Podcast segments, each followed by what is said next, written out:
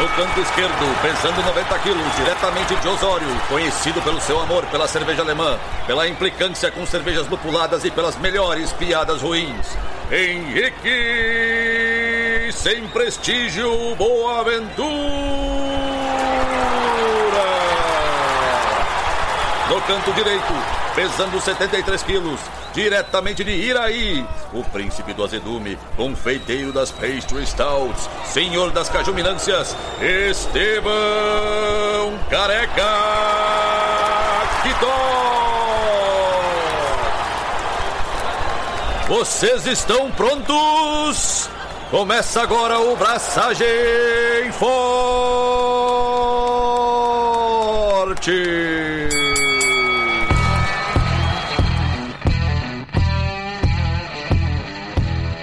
E aí, galera, Estevão da Suricato aqui. Alô, Loite, Henrique Boaventura.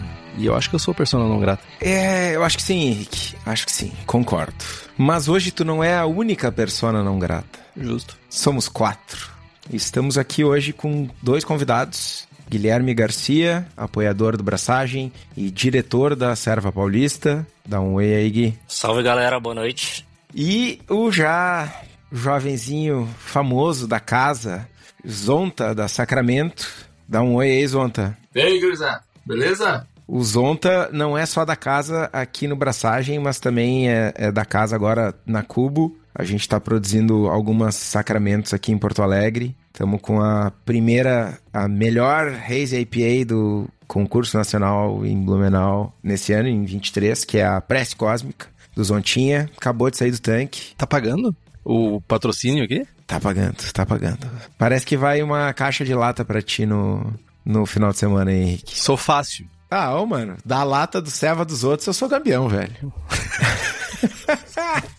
Mas antes da gente começar, propriamente, eu tenho anúncios e disclaimers. Então, vamos com o primeiro anúncio. Tambores, por gentileza. Depois de dois anos de promessas não cumpridas, o Henrique continua me devendo a Keush. No entanto, estamos aqui anunciando o cumprimento de uma promessa, eu diria, das mais esperadas, que é o concurso do Braçagem Forte. A primeira Copa Braçagem Forte de cerveja caseira. Palmas, palmas! Aê! Fiquem ligados. Dia 2 de novembro vai ser o concurso. Até lá a gente tem bastante informação para compartilhar, regulamento, datas importantes, valores, prêmios, todo o pacote. Mas eu queria hoje deixar vocês com essa data, 2 de novembro, concurso Braçagem Forte. Comecem a abraçar, comecem a guardar amostras, porque vai ser massa. Fogo nas panelas. Fogo nas panelas, famoso. Bom, anúncios fora do caminho. Disclaimer 1, a gente anunciou para os apoiadores o tema do episódio e o pessoal no grupo já tava em polvorosa, ah, vai dar polêmica, vai dar treta. Cara, o programa de hoje não é para tratar de pessoas. Lembrem-se disso. Não é para falar do Zonta, ex-presidente da Serva Catarinense que fez um péssimo trabalho, um ótimo trabalho, não interessa. É para falar de fatos, comportamento macro, tendência de mercado, para onde a gente vai enquanto coletivo, né, de pessoas que fazem cerveja em casa. O segundo disclaimer é que eu tenho certeza que alguém aqui da mesa vai ignorar o primeiro disclaimer e vai falar alguma merda. Então, a opinião das pessoas é das pessoas. Viu, seu juiz? Cuidem disso. Da Tavênia. Mas tem um terceiro disclaimer, Estevão, que é, primeira coisa, esse save the date para as pessoas que estavam, nossos apoiadores e apoiadoras queridas, que vêm ao vivo, escutam ao vivo o nosso programa aqui, essas gravações maravilhosas, elas já sabiam, porque o Estevão deu um spoiler os últimos 30 segundos da última gravação. Ele deu esse spoiler já. As pessoas já sabiam que em novembro ia ter o concurso. Então, tipo, não é, é agora é para o grande público. Mas se você quer ser que nem essas pessoas que têm acesso a informações em primeira mão, tem sorteios de equipamentos, que tem merchans exclusivos e participa do melhor grupo WhatsApp cervejeiro do país, você pode fazer isso sendo apoiador do Braçagem Forte. Então faça como o Alan George, Carlos Alberto Poitevin, Diogo Longo, Felipe Augusto Quintzer, Felipe Lécio, Gabriel Henrique Franciscon, Gabriel de Mendes Souza Martins, Christopher Murata, Luiz Henrique de Camargo, Ricardo Luiz Bonato, Ricardo Peixoto Gonçalves, Rodrigo Veloso e Welita de Oliveira Ferreira, além de um secto de outras pessoas mais que nos apoiam pelo Apoia-se, que é pelo link apoia.se barra abraçagem traço forte. O link tá aqui no post. E mantendo a tradição de informar os nossos queridos convidados da Furada, e hoje Furada, que eles estão se metendo, o Sala de Braçagem é um programa, quadro, bagunça, em que a gente traz opiniões e buscamos um debate altamente técnico sobre temas não necessariamente técnicos. Debate sadio. Sadio. Vamos ali na salinha escura trocar meia hora de porrada e voltar todo mundo amigo. Não aguenta 10 minutos de porrada comigo, moro? Não, mas é pauta solta, o famoso pauta foi pra caralho, e é isso. Mas o tema de hoje, sim, é polêmico e tende a gerar críticas e manifestações apaixonadas de alguns, mas é algo que, na minha opinião, é algo principalmente triste, que é a nossa constatação ou proto-constatação de que as associações de cervejas caseiras não funcionam mais no modelo atual. Mas antes que alguém se magoe, a gente está falando do movimento, das associações, dos acontecimentos, dos números, e não das pessoas especificamente, nem das acervas em si. E aí é um fato importante: em algum momento do episódio a gente vai falar a serva como sinônimo de associação, porque durante muito tempo era o que tinha, eram as associações que tinham, não tinha outras associações maiores, e a gente acaba na nossa cabeça confundindo. Mas estamos falando de associações de uma maneira geral. Sempre vale reforçar que não é crítica ao trabalho árduo e abnegado de muitos muitos, nem tão muitos assim, na verdade, né? Senão eu acho que a gente não estaria nesse programa aqui, né? Éramos muitos.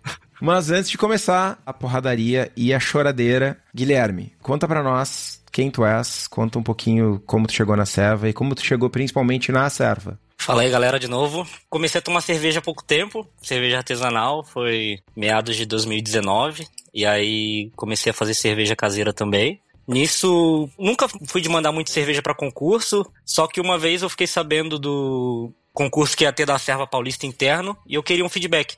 E aí eu acabei me associando à Serva, isso foi meio de 2020, provavelmente. E aí fiquei um tempo, aí teve eleição ano passado pro, pra nova diretoria. Acabou que me chamaram pra chapa, eu aceitei. Não tava nem mais ativo, para ser sincero. Aí me associei de novo e voltei a, pra assumir a diretoria por dois anos.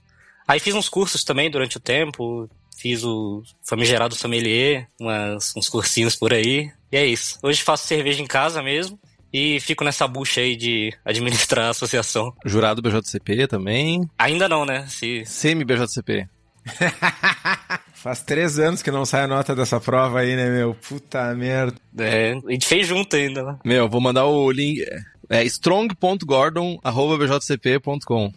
Não é esse nome. Acho que é gordon.bjcp.com. Cara, na falta do e-mail do Gordon, é arroba Tomás Pupo no Instagram. Algo assim. Abraço, Tomás. Abraço, Tomás. Se fudeu. Tadinho, velho. Que pau no cu, cara. Você é um lazarento, velho. Acabei de ver uma conta sendo deletada aqui. E tu, Zontinha, conta pra nós da tua jornada. Tá, todo mundo já te conhece, mas fala aí dos teus tempos de presidente. Deixa eu dar um oi, ó. O Oscar, atual presidente, tá nos ouvindo, ó. Então, olá, Oscar, tá? Me botaram nessa fria, tu se salvou. Me botaram nessa fria, diz ele. tá tão fria que ele tá de roupão. Cara, o, o Gui começou a parada botando entre aspas, tô nessa bucha. Já resume bastante coisa, né, cara? Ah, é um jeitinho carinhoso de falar. É, eu, cara, eu comecei na cerveja, não deu um ano, eu já tava na serva. Eu entrei na serva através de um diretor regional, que era o Denilson, que é o meu padrinho da cerveja. Eu comecei a fazer cerveja, eu acho que tu, cara, já falei isso pra muita gente. Uh, eu procurei a cerveja, não tava muito bem, né, cara, meio que uma depressão, assim. E eu buscava alguma coisa para fazer, busquei um hobby, caí na cerveja por acaso. E a cerveja me trouxe pessoas muito boas. E uma delas foi o Denilson, que foi meu padrinho. O cara simplesmente, ele veio, ele tomou uma serva minha e disse assim, cara, nós precisamos mandar essa serva para um concurso. E eu, bah, mas não, não quero, não, tô quieto aqui. Ele foi lá, ele me associou, cadastrou minhas servas no concurso. me ajudou a invasar, nunca tinha invasado contra a pressão, a gente mandou e, e deu bom. Então, agradeço ao Denilson por isso. E já falei diversas vezes também, cara, a serva, eu tinha, acredito que de certa forma, com o meu trabalho, eu paguei essa dívida, que a serva me trouxe tanto, muita gente bacana, né? Que eu tenho amigos da serva até hoje. Tipo, as pessoas com quem eu convivo todos os dias. E eu, agora vai ter depressão por conta de ter cervejaria. Cara, já tô mas tudo certo. Isso é um outro, é outra sala de braçagem. É tipo, é aconselhamento, né? O cara tá em Bruxelas, velho, mandando uma dessas é foda, né, cara? Barbaridade. Não, isso é a honra. A pessoa tá viajando, a pessoa podia estar tá comendo um fritz lá, as batatas frites lá, os pome frites. Cara, sei lá, velho, aquela panelada de mussels que eles chamam lá, pô, como é que é o... É, famoso mexilhão. Marisco, meu querido, marisco. Porra, caralho. Mas tudo bem, então só finalizando, cara, enfim, a serva me fez muito bem, eu tenho meio que essa situação aí. Isso tudo, estou falando de, comecei lá em 2017, né? Aconteceu tudo muito rápido, em 2020 eu já estava trabalhando profissionalmente em cervejaria. E é isso. Muito. Acho meritoso. Inspirador, eu diria. É bem bonitinho, é bonitinho. Minha mulher eu conheci na serva também, cara. Porra, não fica mais piegas que isso, né, meu? Fica, fica. Fala, fala onde é que foi o pedido de casamento, Zontinha. Eu vi a foto. Cara, o noivado foi no, no Culminator, velho. Velho, eu achei que ele ia falar dentro da sede de alguma serva, eu já tava. não, não, cara. Não. O seu Dirk lá. Isso aí, cara. E a Linda devia estar uma felicidade total lá. Tipo, ela adora falar português ainda. Mano, só na foto estavam felizes. O Dirk, ele mantém o tempo todo o personagem. Como tu mesmo falou, né? Meu, ele não tá mais nessa esfera, meu. Eu acho que já tá noutra esfera, meu. Depois aqui, do quinto copo de Bush Noel que ele toma, ele tá noutra esfera, velho. Mas vamos lá, gente. Vamos voltar para nossa pauta porque tem bastante assunto. Há algum tempo a gente observa uma espécie de esvaziamento das reservas. É, recentemente a gente ainda teve dois fatos maiores que acabaram despertando meio que a fagulha para a gente chamar esse debate aqui no programa, que é a Serva Gaúcha ter entregado as chaves da sua sede, fato triste, e o concurso nacional que teve 375 amostras apenas, contra, por exemplo, 700 amostras do concurso nacional em 2015. Né? E aí eu questiono, quero fazer algumas perguntas para estimular o debate. Qual o status atual das associações? Quantas associações tem hoje? Como funciona a Serva Brasil? Tem, eu sei que tem várias conservas país afora. Tem uma conserva Brasil? Não, confesso que eu não sei, é que trago para o debate. Qual é a relação das acervas, conservas ou outras associações país afora? Né? Como é que funciona esse rolê? Com a palavra, vocês. Gol. Respondendo a primeira pergunta, o status atual Agora, virando esse ano, deu uma melhorada, deu um aumento aí de uns 60% do número de associados, mas estava baixo em relação ao que estava antes da pandemia. Geral ou só na Paulista isso? Cara, o que eu sei é da Paulista. Eu não sei se outras associações provavelmente perderam os associados, né? Mas não sei se teve um aumento de novo esse ano. Acho que teve uma. Começou o boom lá em 2020, o pessoal fazendo cerveja em casa, tava com mais tempo, 2021 também. Eu trabalhava em brew shop, trabalho em brew shop, então eu vi que ficou 2022 já foi dando uma parada e 2023 agora parou total praticamente, tá? O mercado de insumos de cerveja caseira assim como um todo também tá fraco. Então não sei se tem uma relação também com o pessoal já cansou do hobby, alguma coisa assim. Mas o status é que pessoas antigas que estavam saíram, não sei se enjoaram, e pessoas novas entraram. Então teve uma renovação de pessoal aí, mas um aumento significativo em número de associados. O Davi traz um dado aqui que a conserva tem por opção ser descentralizador. O Oscar está nos ouvindo ali. Oscar, tu consegue passar quantos ativos nós temos atualmente? Eu sei que quando eu entreguei, nós estávamos, acho que a gente tinha atingido novamente 310. Era algo assim, 310 associados. Em 2018, o auge da serva ali, cara, catarinense, quando, foi quando eu me associei no final de 2017, 2018, a gente tinha 700 e alguma coisa, cara, quase 800 associados. É muita coisa, velho. É bastante coisa. É bastante coisa. O que acontece, cara? Esse número de associados traz muita força para a associação, entende? Porque são mais pessoas disponíveis, mais pessoas levando a, a associação, né, o nome dela, em comparação com o ano passado, estamos perto dos 210, mas hoje estamos com 345. Cara, número de, de associados ajuda em, em, em, muito, não só financeiramente, mas a você transmitir o, o que a associação significa, né? Acho que se tu tem uma poucos associados é difícil você ter uma força, tentar mover uma pedra, alguma coisa assim, sozinho, né? Não tem como, cara. Tem associações aí que durante a pandemia encerraram as atividades, né? Ou pausaram as atividades, porque, cara, seis pessoas não conseguem fazer nada, né, cara? Não adianta. Cara, bom, eu já queria pegar o gancho para que todas as pessoas que me odeiem não me odeiem por esse episódio, só pelos outros. Que é o seguinte. E por todo o resto da tua existência, no caso, né? Tipo assim. Tá tudo certo. Em 2018 tinha 700, agora tem menos de 350. Beleza. 345, isso, hein? Menos da metade. Lomba abaixo. É mais um número de que no passado, no auge, eu diria na época de ouro das associações, que foi ali entre 2015 e 2018, cara, tinha essa, essa sensação, essa ideia consolidada de que a gente ia dominar o mundo, que as reservas iam crescer, que a Serva Brasil ia ser super forte, que a gente ia ter eventos magnânimos e, cara, e isso não só nas associações de, de cervejeiros caseiros, mas na serva artesanal como um todo. Tinha esse romantismo, esse brilho no olho que eu não vejo mais hoje. Cara, eu vou aproveitar então, já que tu jogou o gancho, vou dar um outro gancho aí que eu acho que a gente nem vai entrar na questão pandemia, que isso acho que ferrou tudo, né? Ferrou não só as associações, como muitas outras situações aí. Ah, o poder aquisitivo das pessoas ferrou muito a pandemia. Até o, o, mercado cervejeiro, cara. Sangrou até não poder mais. Tem, tem cervejaria fechando até hoje por espectro do, do da, da, pandemia, né? É tipo, o que sangrou na pandemia e lutou para sobreviver, tá colhendo agora e, e tá fechando as portas. Então tá no mercado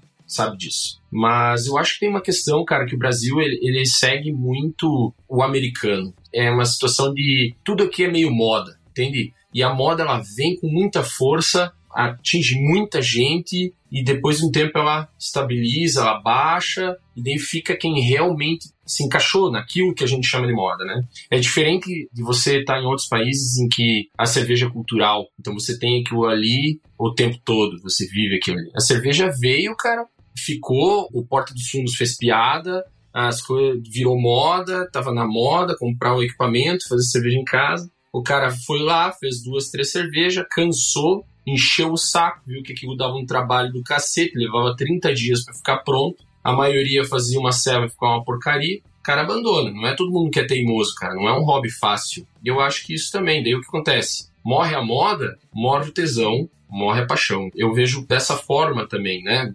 Deixa eu aproveitar e dar uma cutucada no Henrique, que é Porta dos Fundos fez piada com Smooth Sour hoje. Preparem-se, preparem-se, vem uma enxurrada de smoothie pela frente aí, velho. Não, eu, eu, acho muito engraçado isso. Você, tipo, é uma piada e vocês acham que, tipo, meu, é uma piada. A cerveja é uma piada. Deixa eu só aproveitar o gancho do Zonta. Mas tem uma coisa, é, assim, qual era o.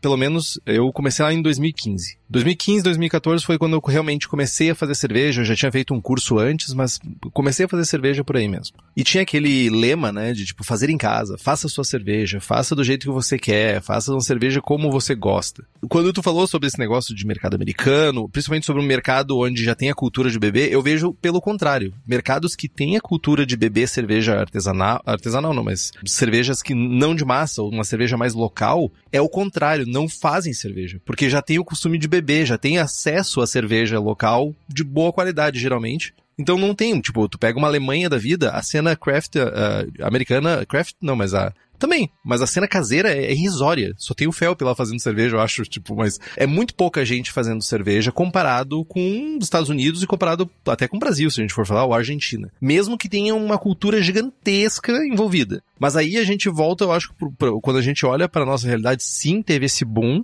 mas o que eu sinto, tipo, além da questão de, de grana mesmo, eu acho que grana pega, as pessoas estão escolhendo onde botar a grana, infelizmente. Tipo, as pessoas ainda estão se equilibrando, né? Mas também eu acho que perde um pouco daquele. Tu pega qualquer revista norte-americana, Zymerge, Brew tu vê que a galera, fazer cerveja é um rolê de grupo, é um rolê de galera. Ela, ah, se junta um pessoal na garagem e vamos fazer cerveja, vamos tomar uma cerveja, vamos fazer alguma, uma, um evento. E aqui começou a se isolar cada vez mais. As pessoas que fazem cervejas estão cada vez mais isoladas dentro dos seus mundinhos. Todo mundo virou uma ilha, saca? Só fazendo um adendo pelo que você falou, é, é um pouco do que eu penso. Eu acho que o pessoal entra na serva ou em alguma associação querendo confraternizar, fazer amizade, aí faz meia dúzia de amigo, acaba não vendo mais o propósito de estar na associação, porque já fez o grupo de amizade dele, e aí acaba se desligando, vai deixando de ser ativo e começa a fazer braçagens ou fazer encontros com o pessoal que ele conheceu. Então, a serva as associações não deveriam ser na minha visão, não deveriam ser o final, mas é um meio entre fazer com que as pessoas se conectem e consigam, de alguma forma, por, por um hobby em comum, conseguir se, se conhecer. Cara, vamos lá. Uh, Henrique, eu tenho uma pergunta para ti, cara. Tu, desde a pandemia, tu é cervejeiro caseiro ainda, tu ainda faz cerveja em casa. Né? Sim, senhor. Desde a pandemia, quantas servas tu fez? Desde a pandemia? Em casa. Cara, na pandemia eu fiz muita cerveja. Depois da pandemia ali pra cá? É, talvez eu não seja um bom exemplo porque eu me mudei, né? Ah, e eu tá. demorei para conseguir formar o um espaço aqui. Mas, tipo, durante a pandemia e, uh, eu bracei muito. Eu braçava uma vez por mês, pelo menos, duas vezes por mês. Então eu usava o tempo para fazer isso, tipo assim. Mas eu não posso ficar nem falando muito, porque, tipo, eu, eu mantive emprego, fiquei, sabe, tipo, não me afetou financeiramente a pandemia, saca?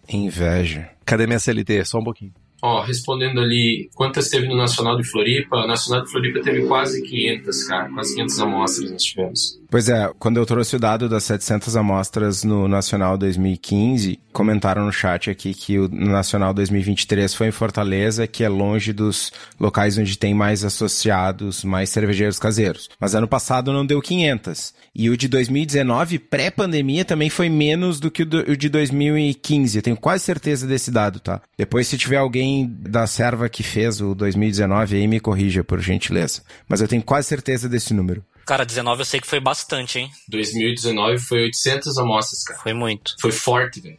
Foi bem forte. Foi antes da pandemia. Foi, eu acho que foi Vitória, né? Uhum. Só que o que aconteceu, cara? Teve um movimento muito grande naquela época pro envio dessas amostras. Centros de coleta. Por exemplo, a Catarinense, a Catarinense bancou o envio das amostras. A gente chegou a fazer cerveja, enviar cerveja, cara, em barril pra, pra festa. Ah, isso, isso sempre rolava, né? Mas deixa eu tocar num ponto que vocês três falaram, né? Que ah, a pessoa vai para associação e forma um grupo de amigos e deixa a associação. Qual é o papel da associação? Né? E aí eu não tô falando, vamos vestir a camiseta salvo o Henrique, todo mundo já foi de diretoria aqui. Tô lá, eu, ex-diretor da, cerve... da Serva Gaúcha, Zonta presidente e Guilherme diretor da Paulista. Estamos aqui fazendo planejamento estratégico da associação. Qual é o nosso propósito? O que, que a gente entrega de valor para as pessoas? No passado era fonte de conhecimento. No passado não tinha internet, não tinha blog, não tinha podcast, não tinha porra nenhuma. Quero fazer cerveja, como é que eu faço? Vai na serva que te ensinam. Esse era o rolê. Isso não existe mais. Hoje tem o canal do Leandro, abraço Leandro, tem 100 fucking mil pessoas inscritas. Eu sabia que ele ia bater nisso. Mano, soma o número de associados de todas as associações do país. Não dá 10 mil, não dá 5 mil. Onde é que tá toda essa galera que assina o canal do Leandro? Eu, não, eu tô falando do Leandro, eu podia estar tá falando dos números do braçagem, tá ligado? Qual é o papel, o que, que a associação entrega e por que, que a associação não entrega algo atrativo para essas pessoas? Só preciso comentar uma coisa.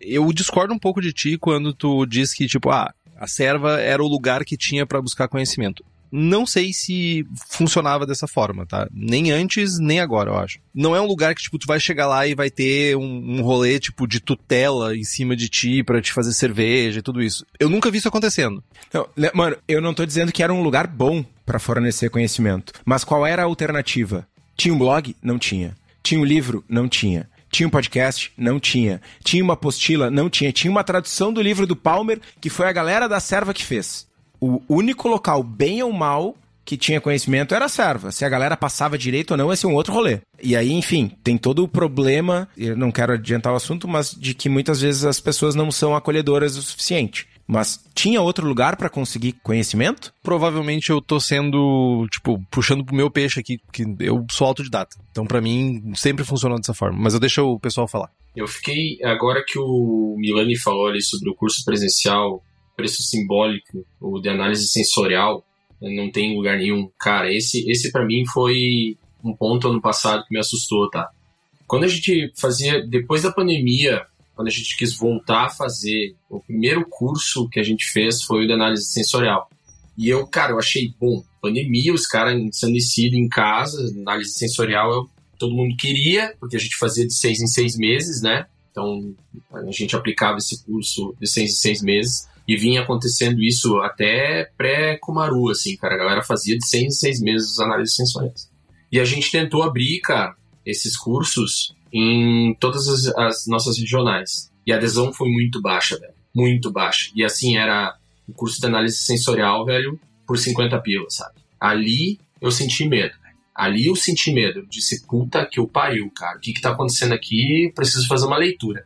E não deu assim, ó, não deu 30 dias, me liga o pessoal da agrária pedindo se nós tinha números ou se nós estávamos acompanhando o mercado, porque alguma coisa estava acontecendo. Então, uh, e isso pegou, pegou, pegou forte na gente, assim, cara, de, de, preocupação, sabe? Porque isso, isso era, era curso que a gente eh, largava 30 vagas, as 30 vagas fechavam em, cara, nem meia tarde, assim, sabe? Todo mundo queria participar e tinha fila, às vezes a gente fazia dois cursos para poder aplicar para todo mundo, né? Então, foi tenso, cara, foi tenso, assim, essa situação. Eu vejo que o pessoal hoje está investindo menos ainda do que investia em conhecimento. Então, respondendo a pergunta do, do Kitó, eu acho que o propósito hoje da associação seria fazer justamente esse encontro entre a galera e com que eles se conhecessem, um cervejeiro mais experiente com um novato que está começando agora, porque realmente já tentei rodar alguns cursos aqui, não consegui, eu consegui fechar um agora, curso de água Kagabi, e foi difícil. 25 vagas é, já foi complicado de conseguir fechar, e por um preço acessível, entendeu? Então acho que o pessoal está se distanciando um pouco dessa questão de ir atrás da associação para ser algo de informação. E era até um ponto que eu ia tocar, que hoje em dia, diferente de 2018, hoje você consegue no YouTube, com uma facilidade enorme, 50 youtubers diferentes fazendo vídeos sobre como fazer cerveja, das formas, N formas diferentes. E tem podcasts hoje falando de braçagem, falando sobre o mercado. Então hoje é, é, muito mais fácil você consumir um conteúdo grátis do que ter que correr atrás ou se associar, vestir a camiseta para conseguir aprender mais, entendeu? Isso é bem mega importante, Guilherme, que a gente sempre fala de dentro de uma bolha, né? A própria cena caseira é uma bolha, e a gente fala de uma bolha maior ainda, que é a galera que se interessa. Tipo assim, meu, Estevão lá atrás, pra quem não tá vendo, mas ele tem uma prateleira cheia de livro de cerveja. E de Tolkien também. Mas, tipo, ele se interessa pelo assunto. Não é só bonito. Eu sei que ele já leu quase todos aqueles livros ali. Tipo, as pessoas que se importam em estudar uma coisa um pouco mais a fundo, ter uma opinião um pouco mais fundamentada sobre isso, são poucas hoje em dia no mercado. Quando eu falo mercado, não é nem profissionalização, tá? Eu também falo sobre profissionalização, mas enfim. A gente fala de uma bolha quando a gente acha assim, tipo assim, ah, vou fazer um curso porque curso é bom, porque as pessoas vão aprender. A galera quer fazer. Não sei se tá errado fazer de qualquer jeito, fazer como achar melhor, não sei se está errado. acho que deveria ter espaço para ambas as coisas. Mas a, a, talvez o que pegue mais nisso é a separação que cria, eu acho, sabe? Entre, ah, você não quer se aprofundar ou você quer se aprofundar sabe? Daí cria-se dois polos e se afasta e afasta pessoas porque as pessoas não podem conviver, pessoas que querem aprender com pessoas que não querem se aprofundar muito no seu hobby, não querem profissionalizar o seu hobby, saca? Cara, mas aí eu volto à pergunta inicial e eu, como gestor, já entendi aqui que, beleza, vou entregar valor enquanto associação. Não é curso. Os meus associados querem fazer, abraço, Leandro, cerveja fácil. o que, que eu tenho que entregar como associação? Ô meu, o que, que ele tá pagando pra ti? Não entendi essa. Nos últimos programas ele tá nessa metralhadora de cerveja fácil, velho. Ô, mano, Leandro é meu brother, velho. Saca? O que que tu entrega? O Oscar fala no chat aqui, até perdi o que ele falou. As pessoas estão numa associação para se encontrar. Beleza. Que tipo de infraestrutura ou que tipo de incentivo eu entrego para as pessoas se encontrarem. Eu entrego uma sede, eu entrego uma churrasqueira, eu entrego um ambiente que é propício a receber pessoas de vários credos e cores e, e orientações políticas, religiosas, sexuais, foda-se, tá ligado? Ou é tipo eu, Henrique e meus amigos? Broderagem. Eu vou jogar um cocôzinho aqui agora no ventilador, beleza? Então, assim, ó, ali no começo, quando tu falou, ah, pô, a Serva Gaúcha entregou a sede, eu dei uma comemoradinha. É que a Serva Gaúcha, e eu, eu, joguei isso aqui já na mesa contigo várias vezes, que vou jogar de novo. Mano, um dos grandes sucessos da, da Catarinense que manteve ela viva até hoje é a descentralização. O caso é que funcionou durante muito tempo as regionais Confesso que algumas das regionais, elas durante a pandemia, elas tão sofreram. Acho que o Oscar deve estar trabalhando pesado para restabelecer. São regionais que tinham, sei lá, 40 associados e vieram a 5, 4. E aí você não consegue mais ter força ativa nessas regionais para você manter elas vivas. Então necessita muito mais trabalho nessas regionais para tu manter elas vivas. Mas vamos lá. Aí tu tem um, um, caso da Gaúcha, tá? Em que você bota uma sede em Porto Alegre e, e o resto do estado, velho. Entendeu? Aí tem uma situação que, se eu não me engano, eu posso estar falando bobagem aqui, mas até a, a, a Serra, né? Aconteceu da, da, da, da, da Serva Serra lá, ter, ter uma associação diferenciada. A galera se movimentou para criar um, uma associação, um, um braço lá, por causa que justamente era tudo muito focado na capital. Não é mais ou menos essa história, pelo menos é o que chegou em mim. Algumas dores do fato assim, cara, os cursos só vão para lá, os caras têm sede lá, tudo se mantém lá e nós estamos aqui esquecidos. Então, isso, cara, foi visionário na Serva Catarinense, no meu ponto de vista, na época em que viram isso e disseram: não, cara, peraí, nós vamos ter que centralizar, não podemos ficar só aqui, nós temos que atingir todo mundo. E foi num desses rompantes em que o oeste de Santa Catarina cresceu a ponto de, cara, chegou em 2018, 2019 encostar em Floripa. Tipo, ficou ali pau a pau o número de associados, tá ligado? Tanto que teve um ano ali que a galera de Floripa cobrava veemente, o Milani tá aqui. O que que acontecia, cara? A regionalização causava uma certa competição, cara. Então, o Oeste mandando cursos o tempo todo, abocanhando um monte de medalha, coisa acontecendo lá, e Floripa, o diretor regional tava meio parado.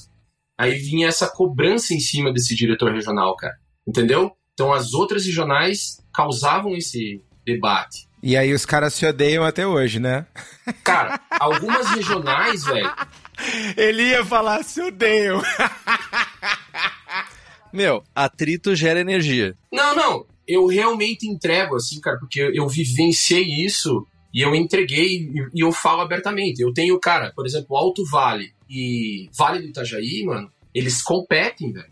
Eles, tipo assim, Alto Vale, cara, tem uh, Rio do Sul, que é a terra do Fabito. Os caras são quera, velho. Mas um mói, tá ligado? Eles, eles vivem abocanhando medalha, os caras competem, eles levam a sério o negócio, cara. Zero pessoas entenderam quera e zero pessoas entenderam moi. Quera é quando o cara é foda. Os, os caras fodão, forte. E Moin é quando eles matam a pau. Tipo. Pior ainda. Cara, tu, tu, tu, não explicou. Matar a pau é tipo ser bem sucedido. Ser bem sucedido. Exatamente, cara. Matar a pau. cara, o Guilherme tá quase batendo a cabeça na mesa, ele tipo assim, meu Deus! Mano, ele, ele explicou a gíria contra a gíria, velho. É. Cara, daí tu imagina que é assim, ó, nós estamos falando, cara, eu posso estar enganado, mas eu acho que é 40 ou 50 quilômetros entre Rio do Sul e Blumenau, 80 quilômetros, alguma coisa assim. Eu sei que é muito curto e a galera de um não queria ir pro outro, mano. Tá, mas olha só, tu deu uma volta e tu falou a mesma coisa, tu, tu usou o mesmo fato para justificar o sim e o não. Tu falou, a Serva Gaúcha tem um problema que os caras só faziam para Porto Alegre. Aí criaram a Serva Serra. E isso gerou competição. E aí no Rio Grande do Sul isso é ruim. Mas em Santa Catarina tem competição e isso é bom. Não, não, não. Não, foi isso que tu falou. Tô falando especificamente do fato de. Foi isso que tu falou. Não, cara. Mas deixa eu voltar pro lance da sede. A sede não tem absolutamente nada a ver com isso. O problema é não olhar para o seu público, seja ele qual for. Ah, é uma associação estadual, tu olhar só para o público da cidade. A sede não tem nada a ver com isso. A sede era foda demais. Teve problemas de faturamento, enfim, teve outras coisas que aconteceram que eu não vou lavar roupa suja aqui, mas a sede era muito a fuder. A sede, enquanto sede, era um bagulho, cara, o bagulho mais a fuder que eu vi na cena cervejeira caseira e a sede da Serva Serra é foda demais, mano. É foda demais, velho. Comer polenta e frango a passarinho lá, aqueles franguinhos lá é muito bom. Ó, aqui em São Paulo é inviável pagar um aluguel para conseguir manter um, uma sede. Não me entenda mal, mano. Eu não tô dizendo que as acervas ou as associações têm que seguir esse caminho. Mas quer é fuder é? Não, é com certeza. Você marcar um rolê lá e você conseguir fazer uma abraçagem com o pessoal da associação é bacana. Hoje o que a gente tenta fazer e o que é o que está sendo adotado é utilizar os bares parceiros para conseguir sediar esses eventos, esses encontros, entendeu? Eu falo por mim. Se a gente tivesse feito uma sede em Floripa, nós tinha perdido o associado carrada, assim. Porque ninguém.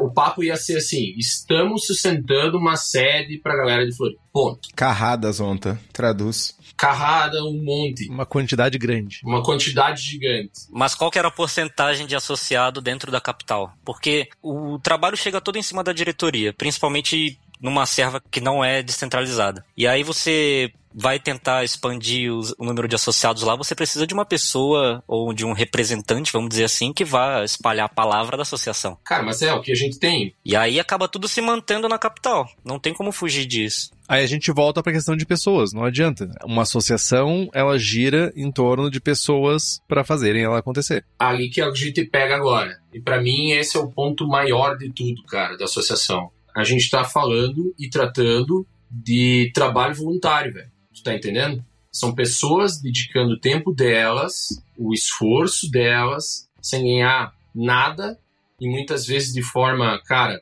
ingrata. Muitas vezes não, é, tô falando 80% das vezes é ingrato, tá? Mano, tu precisa de uma pessoa com tempo e daí você precisa de várias pessoas com tempo dentro de uma associação para ela funcionar. Eu vejo isso, assim, ó. Eu estou usando a Serra Catarinense como exemplo, né, para várias associações, enfim, mas vamos lá. Quando nós tínhamos regionais, cara, que cresciam e desapareciam. Então nós tínhamos lá, cara, vou, vou citar quando o Kumaru era presidente, a Regional Oeste cresceu muito, cara. Muito, assim. De encostar, como falei, em Floripa. Então, porque tinha gente na Oeste trabalhando, puxando o barco. Três, quatro pessoas, cinco, seis pessoas seguidamente, entendeu? Passava de diretor regional, outro diretor regional seguia e você trabalhava muito para manter isso. E enquanto isso, algumas foram decaindo. Aí chegou 2021, acho 2020, tem um rapaz que hoje está na diretoria executiva, que é o Clayton. Ele assumiu a Litoral Norte. Cara, em dois anos ele fez um trabalho tão foda lá que eles, por exemplo, abocanharam, eles foram a segunda regional que mais levou medalhas. E, mano, pessoas. Ele, tipo, então o que acontece? Ele entrou, ele abraçou, ele puxou a frente, cara. A gente tinha grupos para cada regional, cara, e todo dia ele tava lá, cara, fazendo, né? Dedicando o tempo dele, chamando atenção. Cara, tu quer um exemplo? Vamos lá. Peraí, peraí. Tem uma coisa mega importante, Zonto, nisso, que é o seguinte. A gente sabe que tem esse esforço, né? Tipo, a gente precisa desse trabalho bem feito das pessoas para conseguir chegar no objetivo, né? E a gente sabe também que para a gente conseguir lúpulo de qualidade, a gente precisa de gente que trabalha fera. E essas pessoas são as pessoas da Hops Company, na figura de Eugênio e Thiago, que estão lá fazendo a seleção de lúpulos em todo o norte do hemisfério lá, Norte do hemisfério norte. Meu, estão lá nas plantações dos Estados Unidos procurando lúpus. Daqui a pouco eles devem estar lá na Oceania e vão no retorno. Quando tiver o avião passando por cima, eles já vão passar ali para pegar meu sas. Eles vão buscar lúpulo diretamente nas fazendas, selecionar as melhores qualidades de lúpulo para sua cervejaria. Tudo isso com laudo, com análise sensorial para você fazer a sua cerveja como você quer. Se você tiver interesse nos lúpulos da Hops Company, você pode acessar o site hopscompany.com ou acessar a página da empresa no Instagram. Mas olha só, eu vou ter que te interromper, porque a gente precisa ir para frente. A gente vai acabar voltando para isso também. Lá em meados de 2015, a gente fala bastante desse 2015, que eu acho que foi uma, uma época aí do nacional aqui no, em Porto Alegre, que teve um burburinho grande e porque basicamente é eu e o Estevão que fazemos o podcast. E a gente lembra disso, então a gente fala bastante de 2015.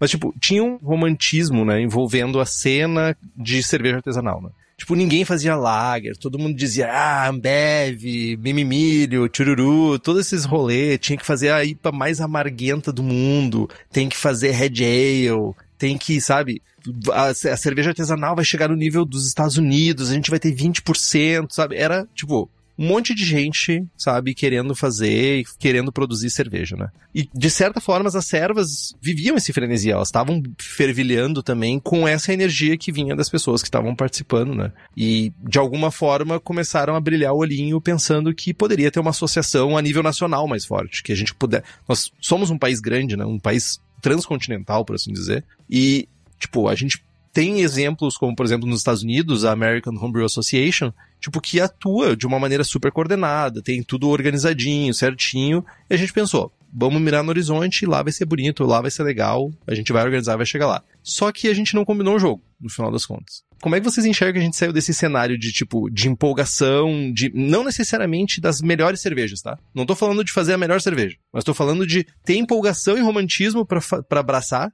pra uma redução, sabe? Pra gente estar, tá, sabe, com esse problema de gente nova produzindo cerveja. Cara, eu não sei como acontece nos outros estados, mas tiveram alguns anos que a mesma galera ganhava os concursos. Era, era batata, assim. Todo ano eram as mesmas pessoas. Então, eu acho que isso ajudou a dar uma desanimada no pessoal em relação a enviar amostra para concurso, que sempre o concurso é o que dá um boom assim no, no número de associados. É, ou é evento ou é lançar um concurso que vai ter uma premiação da hora, sempre aparece um pessoal. Mas a pergunta é, é bem difícil, saber o que que desestimulou o pessoal a principalmente sair do hobby, eu acho que foi o insumo não tá tão acessível quanto antes tá complicado fazer. A vida tá diferente, não é a mesma coisa do que três anos atrás, você fazer uma receita de 20 litros. Antes você gastava 80 reais, hoje você vai gastar um, sei lá, o dobro, não sei. Então, isso dá uma parada no pessoal. Eu mesmo 2020 foi a mesma coisa do Henrique, eu bracei todos os meses, eu bracei pelo menos uma. Cheguei a abraçar duas por mês. Chegou 2021, já fui dando uma caída. Ano passado não bracei nenhuma. Esse ano fiz uma só, só para desenferrujar a panela. Então eu acabei que vivi isso também. É, por N motivos, também deu uma cansada de fazer o, o processo, me cansou um pouco. Então eu acho que deu essa, essa desestimulada no pessoal, a questão também do, aumentar os insumos. Hoje é, é impossível fazer uma cervejinha barata para tomar no churrasco. Cara, com certeza o insumo é uma barreira de entrada, né? Se fosse cinco vezes mais barato, inevitável que a gente ia ter mais gente. Mas eu acho que nesse período lá atrás, me marcou muito uma fala do Zonta agora há pouco, falando que o jovem lá no litoral norte. Perdi o nome do jovem. Enfim, abraço, jovem. Clayton. Clayton. O cara foi lá, fez um puta trampo e aí a associação local foi pra frente. Como é uma associação e depende de trabalho voluntário, não tem organização suficiente no processo e acaba dependendo de pessoas. Se tem uma pessoa empolgada e, e trampa, funciona. Se não tem, não funciona. O que eu vejo é que lá atrás tinha várias pessoas empolgadas, juntas, simultaneamente, e hoje não tem mais isso. E aí, o que que acontece? Uh, tem, todo mundo passa por um ciclo, né? A gente tem uma, uma troca de gerações nas associações e, e no hobby de uma maneira geral. A gente vai. Ah, envelhece, as pintas casam, tem filhos, se mudam, ganham mais responsabilidade no trabalho, sai da faculdade. Cara, a vida acontece, falta tempo. E ao, ao, passo que essas pessoas gradativamente vão saindo do hobby, outras vão entrando. Só que essa passagem de bastão meio que não aconteceu. Ou pelo menos não aconteceu por pessoas tão empolgadas e abnegadas em quantidade suficiente para manter aquela empolgação anterior. Por que, que essas pessoas não entraram no hobby? Eu não tô falando que as pessoas que entraram são ruins, feias e bobas, não é isso. Mas talvez não tenha entrado gente suficiente. Talvez a pandemia tenha bagunçado o rolê. Talvez a grana tenha bagunçado o rolê. Em vez de precisar entrar mil pessoas para ter um cara pilhado para ser presidente de uma associação. Beleza, em três anos entrou 200 pessoas. E aí? Cadê o Zonta que vai assumir a presidência? Cadê o Guilherme que vai encampar e dizer vou ser diretor dessa porra e vou abraçar essa bucha. Tem um fator também, eu quero ouvir a opinião de, de Guilherme e de Zonta também, mas tem um fator também que eu acho que a gente ignora muito, né? Que é as pessoas estão cada vez menos aptas a fazer coisas manuais também, sabe? Botar a mão para fazer realmente, assim, sabe? A gente tem poucas pessoas dispostas. O, o próprio Guilherme falou, né? Tipo, não braçou, tava com preguiça do processo e ele já conhecia o processo, é uma coisa que ele já conhecia, assim. Mas hoje, acho que hoje em dia a gente tem cada vez menos pessoas, a não ser. E isso emenda com uma pergunta que é. Os motivos de hoje são os mesmos motivos que a gente tinha antigamente para fazer cerveja, porque eu via muita gente dizendo, eu quero fazer cerveja para ter quantidade em casa, eu quero fazer cerveja porque eu quero dar para meus amigos. Mas hoje em dia eu tenho amigos para dar cerveja. Hoje em dia eu me encontro com as pessoas pra trocar uma ideia. Meu, tá todo mundo. E, tipo, gente, eu não quero ser o tio velho dando tiro no furacão, tá? Não é isso. Mas eu sou. Não, cara, mas Henrique, tu é um cara que lê pra caralho, pesquisa pra caramba, então vamos pros pontos. Tu já deve ter visto que a pandemia causou uma reclusão nas pessoas, né? Total, total. Na vida social delas. Existe um estudo sobre isso, cara. Não só isso, afetou psicologicamente as pessoas a nível de elas terem trauma de encontrar pessoas. Exatamente. Fora que a pandemia nos trouxe um problema muito grave que é o tempo. As pessoas passaram, por incrível que pareça, reclusas em casa, elas passaram a trabalhar mais do que elas trabalhavam, porque elas estão afundadas no trabalho, elas estão com o WhatsApp 24 horas, elas estão o tempo todo no trabalho. Antes, cara, elas faziam 8 horas. Elas chegavam em casa, elas tinham um tempo, enfim. Isso, cara, quem fala isso são estudos. Tô jogando aqui pra gente discutir, mas é real. E essa reclusão, esse exagero na, na parte profissional, trabalho, tudo isso torna, cara, por exemplo, assim, uma questão, que uma pessoa que estava falando antes sobre os valores, né? Então, cara, era um hobby em que eu fazia para esgotar minha mente, para ter alguma coisa para fazer e além disso ter algo para beber. Tá ligado? Que era mais barato fazer em casa do que qualquer coisa. Fora que você não encontrava cerveja boa em qualquer lugar. Hoje, velho, tá cheio de bares e cervejarias com cervejas boas, preço acessível, em que fica muito mais fácil você, Henrique, pegar tua patroa,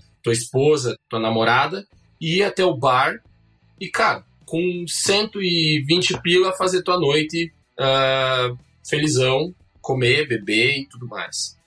Então, eu acho que tem toda essa situação, sabe? ah, que, que conta. Fi- Ficou fácil tu achar cerveja. Não, tu não precisa mais beber só a Skol e a Brahma. Antes era muito difícil você encontrar. Hoje, cara, tu, tu encontra cervejas muito boas em vários locais. Não é um, um ou dois locais ainda, né? Eu acho que parte que tu tá falando é verdade, tá, Zonta? Tipo, em algumas regiões, Chamou de mentiroso. não é mentiroso. É parcialmente verdade. É porque na região do Zonta, o Zonta tem uma cervejaria. Ele atende um mercado numa, numa região, no raio da cervejaria dele. Mas eu- vou dar um exemplo. Bom, pensar, pensar no- aqui na região onde eu tô.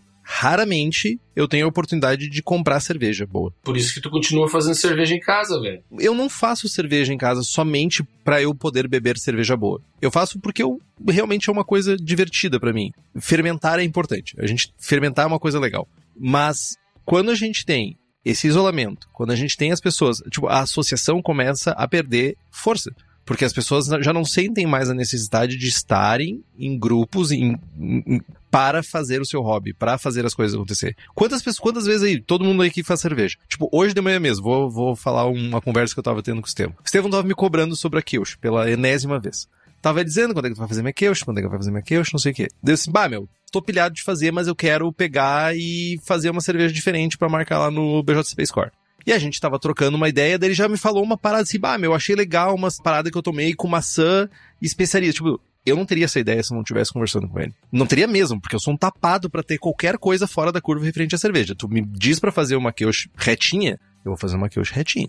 Mas, tipo, ah, eu vou fazer uma Kiosh com papagaiada? Mano, eu sou um tapado, velho. Mas as pessoas, e isso não é só no mundo da cerveja, e talvez isso fuja do escopo, mas principalmente porque a gente tá falando de associações, de grupo de pessoas, elas estão menos sociais. Sim, total. Elas estão muito digitalmente sociais, mas pouco fisicamente sociais. Concordo contigo. Mas aí eu volto à pergunta lá atrás. Eu não vou pra associação pra aprender a fazer cerveja mais.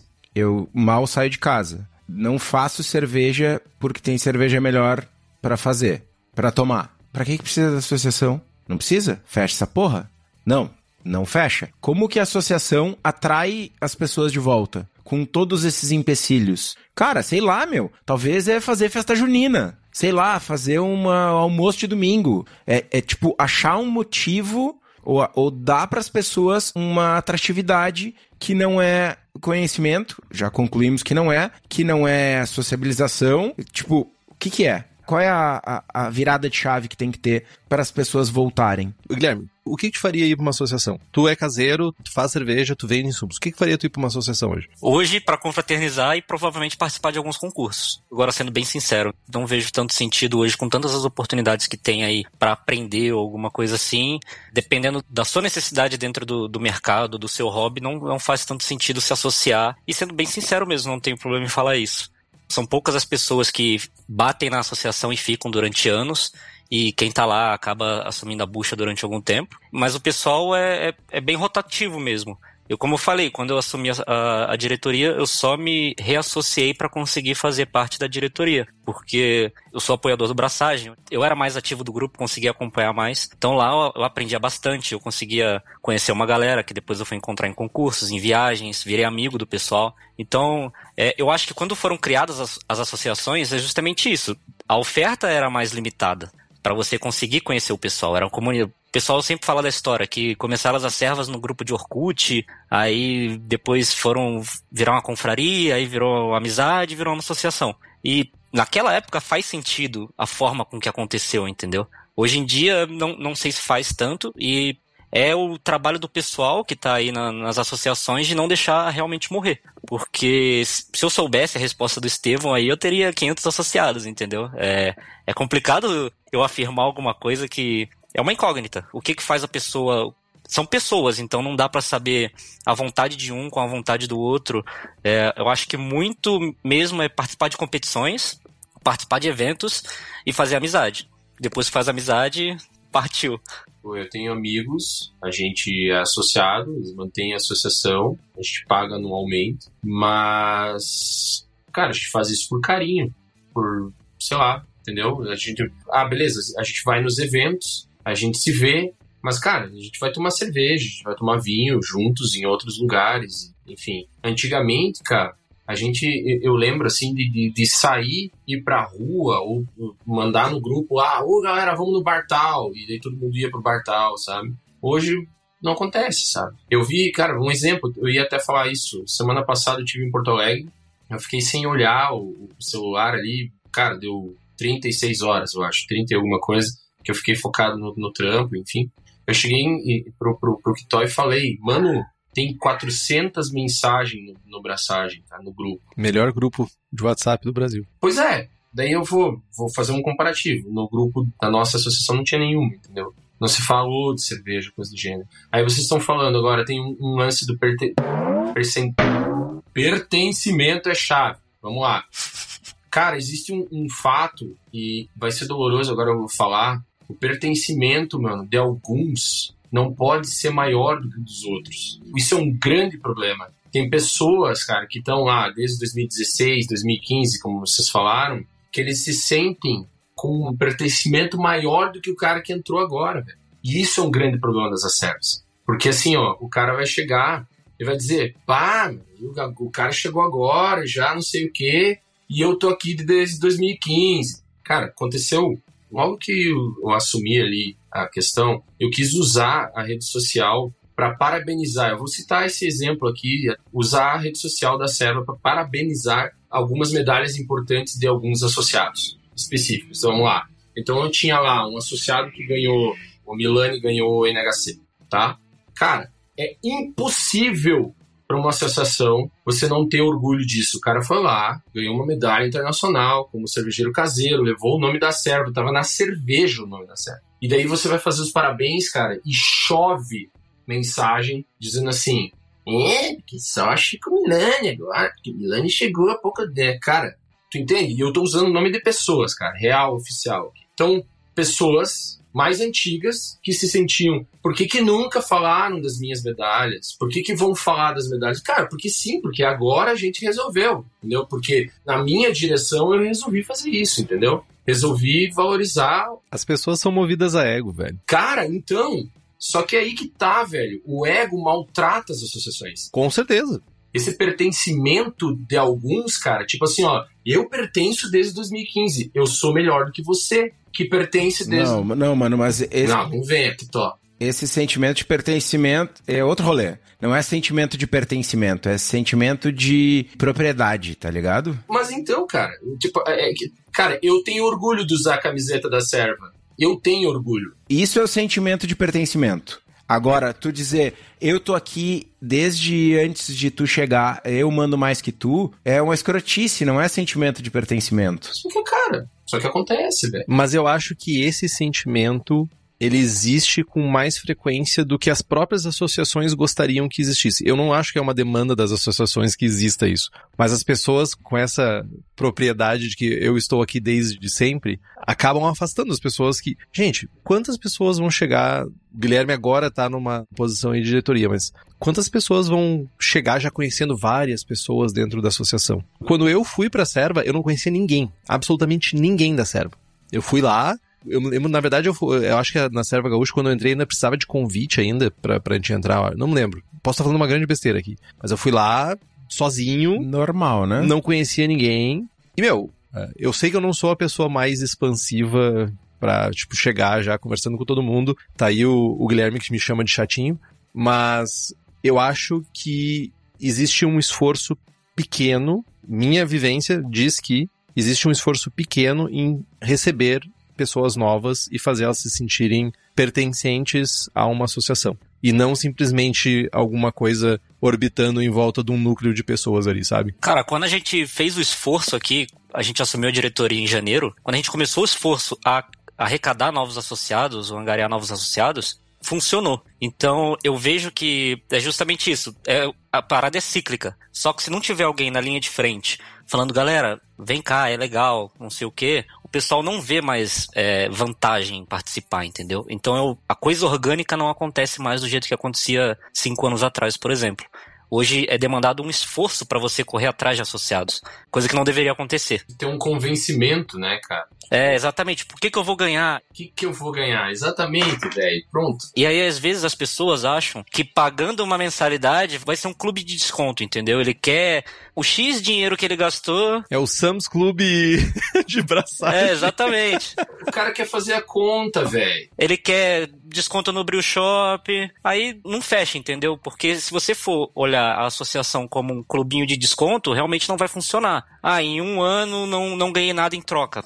Não era para ganhar. Não, não é o, intuito disso, entendeu? Então também é, é, um pouco da visão que os associados têm em relação à associação em si como um todo, e só vinha cobrança de baixo para cima. Ao invés de todo mundo tivesse, tinha que se abraçar e falar, beleza, é, tem que conseguir mais associado, não tem, não sei se faz sentido ter mais associado. Então, às vezes acontece que sobra para meia dúzia de pessoa e o resto é só me dê desconto, quem que vai ser o novo parceiro, aonde que eu vou tomar o pint de graça, e aí vai, entendeu? É, cara, e como eu falei lá, é voluntariado, velho, tu não tem como cobrar. Cara, mas olha só. Se tu tem alguém na diretoria que tem um problema ali, velho, o cara entrou como diretor, e daí, mano, fudeu no trabalho. O cara tá estrepado, sei lá, problema na família. É um braço a menos que tu tem, cara. Mas, ô Zonta, nada disso é novidade, cara. Mas tudo bem, mas. Calma aí, calma aí. Não é novidade que as pessoas são escrotas, não é novidade que tem ego, não é novidade que a imensa maioria dos associados não vai fazer nada e vai tratar como clube de desconto. Eu não tô falando nem de acerva,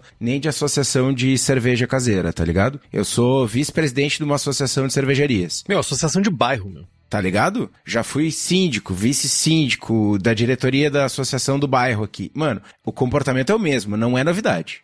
O que, que a gente faz de diferente? Porque as restrições, elas já existem. E quando a gente entrou no rolê, quando começou o jogo, já estava posto. O que, que se faz de diferente? Aí eu quero trazer um, um, um, um ponto importante aqui que o Rubens fala no chat. Para mim, as associações são uma novidade nesse meio. Aprendi sobre produção de cerveja no YouTube e não lembro de ninguém citando associações. Estamos, enquanto associações, não atingindo pessoas seja por design ou, ou por simplesmente falta de braço, não sabemos, né? Mas, cara, volto na entrega de valor. 80% dos associados vai permanecer na associação se enxergar valor. Seja um clube de desconto, seja uma festa junina, saca? Mas, independente disso, cara, independente de qual valor a gente encontra dentro da associação para entregar para os associados, e tem muitas associações que fazem isso muito bem, quem faz isso melhor mano, de uma maneira linda e mágica é a Levtech. A Levtech, cara, oferece levedura para cerveja, oferece brete, oferece bactéria, oferece levedura para outras bebidas, para hidromel, para cidra, para whisky, para cachaça e cara,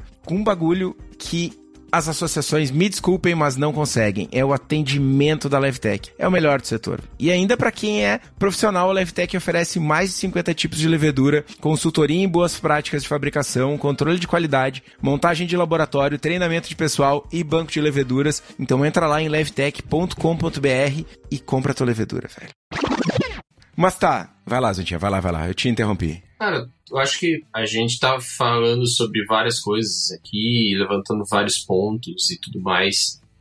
E, e a gente já. Eu, chego numa conclusão que é, são várias coisas. Não, não tem um, um fator. São vários fatores que, sendo um deles, abaixo no mercado. Tá passando, cara, que é, que é um exemplo agora, por exemplo, agora a modinha e os próximos dois anos a previsão é que sejam os drinks, os destilados. Então, tá subindo, tá indo, e eu acredito que sim, vai dar um bonzinho, e depois também vai acontecer a mesma coisa. Vai para baixo, entendeu? Vem outra coisa para baixo. Então, acho que a cerveja, cara, quando você cita ali 2015, 2015 foi o início, 2017 foi o boom, 2017, 2018. Aí, quando a gente viu que o negócio, bah, cara, que tem um horizonte isso aqui, cara, tá legal, tenho várias pessoas, tô fazendo amigos, tá massa os encontros, minha cerveja tá ficando legal, tem concursos, e, e as coisas começaram, elas vão indo. Aí, de repente, cara, puf pra baixo,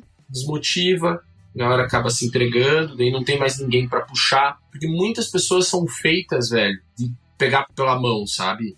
E isso eu falo, sei lá, eu tenho muitas pessoas que eu conheço que se você não for assim, vamos, vamos, vamos, vamos, elas não vão, cara.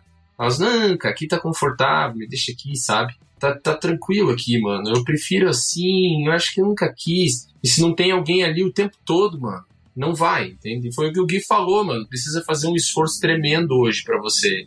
Antigamente nem precisava, cara. É como eu falei também, tem uma coisa, números, né? Quanto mais associados, mais você consegue coletar outras pessoas, são mais pessoas fazendo um esforço menor. Hoje, então, são menos pessoas fazendo um esforço maior, o que torna tudo muito mais cansativo. Acho que, cara, é difícil tu dizer assim, ó, mano, é por causa disso.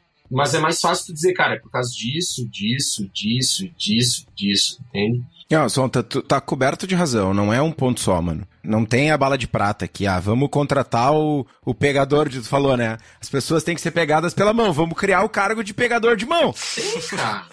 O Zonta agora pega na mão das pessoas, vai resolver? Não vai. Não vai. Vai ajudar, mas não vai resolver. Não, não resolve. Vai ajudar pelo período em que o Zonta tiver energia e tempo. É isso que eu tô falando. E não é muito tempo. É isso. Institucionaliza o cargo, tá ligado? Sai o Zonta, entra o, entra o Oscar. Sai o Oscar, entra a Diana. Sai a Diana, entra o Zezinho. Saca? Cara, um exemplo, sei lá, vamos lá, um exemplo. O Oscar, cara, final do ano, descobre que vai ser pai. Saca? O Oscar é um cara hoje, mano, que puxa a frente pra caramba, velho. Entendeu? Tá sempre. E ele vem desde lá de trás.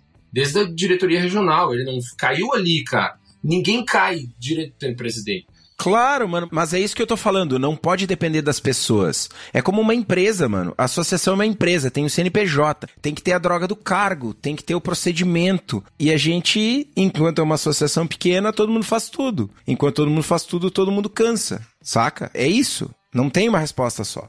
Mas tá, nós estamos num cenário que tem um monte de informação na rua, tem cada vez mais as pessoas como o Rubens aqui consomem conteúdo na internet, várias pessoas como o Henrique dão mais importância para os seus valores pessoais nas suas relações, que no caso do Henrique é não ter relações, né? A gente encontra cevas maravilhosas nos bares, compra em Sacramento nos bares da Cubo e no país todo, enfim. Compre, por favor. Dei o que topar de me encher o saco que vai encalhar.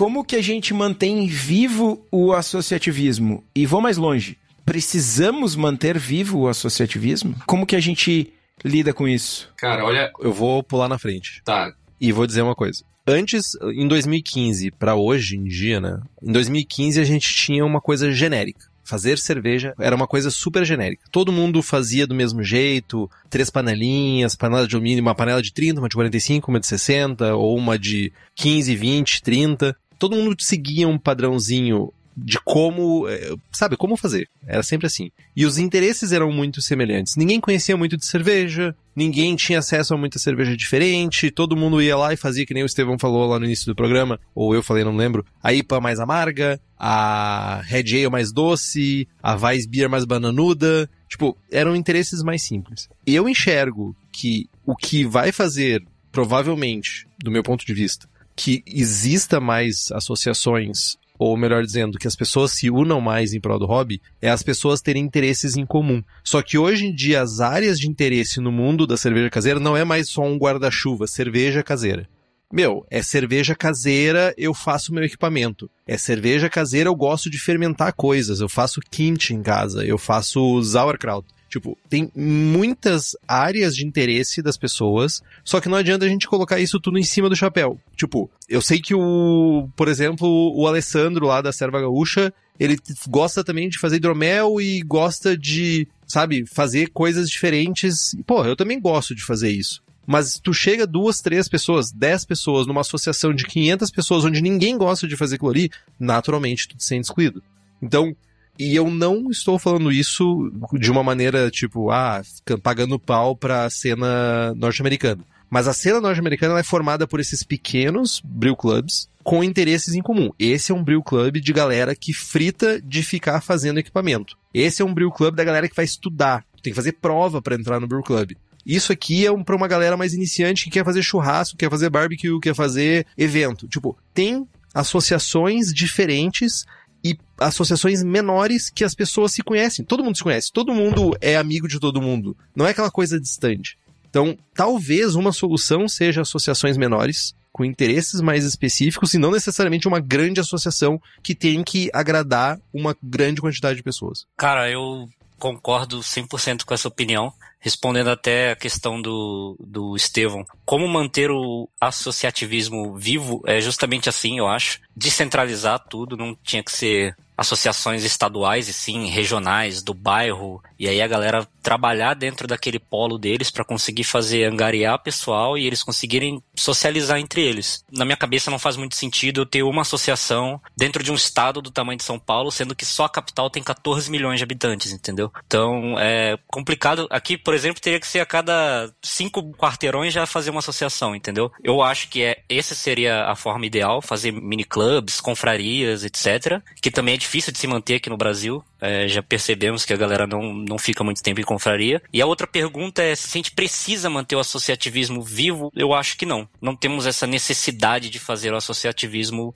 perdurar. A galera trabalha nisso porque gosta, mas eu acho que o mercado craft ou de home brewer segue com ou sem as associações. Então, não é trivial para que a roda gire, mas tem um pessoal que, que se empenha para isso e é necessário bater palma para a galera que ainda se empenha. Com certeza. Cara, eu, eu, eu tenho um ponto de vista da importância da base, tá? Então, vamos lá, por exemplo, e eu nem falo agora das associações, mas, por exemplo, o cervejeiro caseiro, eu enxergo isso, falei sempre, já conversei com o Tó sobre isso. Assim como lá nos Estados Unidos, o cervejeiro caseiro é a base de uma pirâmide, né, cara? Eles vêm ali, eles, eles movimentam o um mercado, eles, ele foi, é, eles acabam inserindo a cerveja artesanal na vida de várias pessoas que nunca tiveram contato com cerveja artesanal. Então, se eu for olhar para esse lado, eu acho que, cara, é importante, sabe? Essa questão. Não, não, não digo nem das associações, mas da cena caseira, tá? É, é muito importante para o mercado, assim, esse movimento. Para nós, assim, cara, como agora vendo como profissionais, também é muito importante. Porque, cara, o cervejeiro caseiro ele chega na tia, no tio que nunca tinha bebido uma IPA e isso aí converte, o cara aparece lá na cervejaria pediu uma IPA porque o, o sobrinho dele levou no churrasco e aí foi assim que ele começou na IPA e foi assim que ele mudou o paladar. E, e, sei lá, eu, eu eu tenho medo de perder essa base. Tá? Isso é uma coisa que eu tenho bastante medo. Cara, mas essa base. É inevitável, eu acho. Essa base precisa ser centralizada? Como assim centralizada? Precisa ser uma associação. Não, não, não, não, não. Falamos várias vezes do mercado americano. Nos Estados Unidos tem brew clubs e eles têm uma associação nacional. Sim que é a American Home Brewers Association, que está vinculada inclusive à Brewers Association. A gente tinha servas estaduais e depois surgiram outros tipos de associações com servas e tal. A gente precisa ter uma servão gigante, um conservão gigante, um. O cara, pode ser o grupo de apoiadores do Braçagem Forte, saca? Cara, o grupo de apoiadores do Braçagem Forte, de certa forma, ele se movimenta como uma confraria. O grupo de apoiadores do Braçagem Forte é top 3, se for botar em número de pessoas com as acervas das associações do país. Deixa eu ver quantos associados tem. É, provavelmente. Quantos vocês têm de apoiador? 270, 260 e alguma coisa. Ah, provavelmente seria top, top 3 Cara, é quase a serva catarinense. Eu acho que seria a maior a catarinense hoje. Tá entendendo o tamanho? O comentário da Bruna. que maldade. Bota pra julgar concurso de acerva só quem é associado, vai chover gente. Porque a moda agora não é fazer cerveja, julgar a cerveja alheia. Errado não tá, né? Isso é um outro ponto, cara. Isso é uma, uma questão que eu tive várias conversas com o Fabito sobre isso também. Beijo, Fabito. Cara, a gente começou a aplicar os regionais, os concursos regionais, porque a gente queria justamente a, a, abraçar o pequeno, o cara que estava entrando agora, entende? Justamente com aquilo que o Gui falou, de que alguns nomes, cara, eles perduram dentro, levando tudo e desmotiva. Então, cara, eu tenho lá, vamos citar nome. Eu nem vou usar o Milani, vou usar então o Silvio Rode lá de, do Alto Vale. Cara, ele tá há 5, 6 anos ganhando medalha entendeu? Então você já espera uma medalha do Silvio Roth. Sabe, eu, eu, eu, vou competir. Agora na Oeste faz dois anos que a gente tem um, um, um associado novo que também está papando tudo, que é o Fabiano. O regional era importante para isso, sabe? De que entrou o, o fulano lá, cara, ele nunca participou do concurso nenhum, então o regional nós baixava a régua e era obrigatório ter. Então, tipo assim, a gente sempre acabava dando ouro, prata e bronze, entendeu?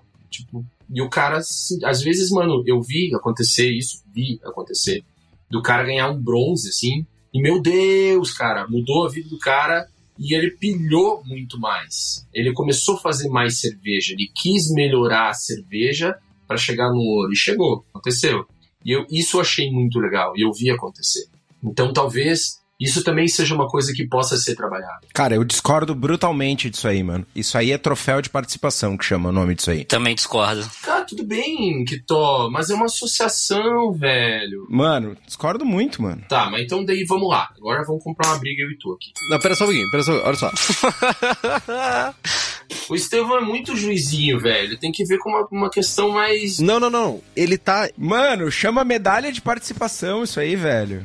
Vai, juizinho. Tudo bem, cara. É uma medalha de participação que vai manter o cara ativo, velho. O Estevão, ele tem razão, João. Tudo bem, então chama de medalha de participação, não de medalha de bronze, prata ou ouro, que tem outro significado. É, honra ao mérito. Isso é estelionato, tá ligado? Não é, velho. Não é. Não, não, mas aí que tá o negócio, cara. Eu acho que tem, tem cenários e cenários. Olha só. Se a gente estiver falando de um concurso local, um concurso. Eu não vejo problema em fazer uma premiação no sentido de, olha, a gente vai dar a medalha, a não ser que seja um churume. O próprio Gordon fala isso bastante, tipo, várias vezes que eu, que eu tive oportunidade, não foram muitas, mas as que eu tive de conversar com ele, ele diz que aqui no Brasil a gente é muito rígido e, sabe, quanto às notas, tipo, e não pensa que é um caseiro que tá ali. E nos concursos profissionais a gente é muito permissivo. Então, é, a gente tá cobrando na ponta errada. Mas eu acho, a gente tem que continuar dando feedback para as pessoas, mas a medalha. É que, Estevam. Eu vou me arrepender de falar isso. Eu ainda posso parar. Ah, foda-se.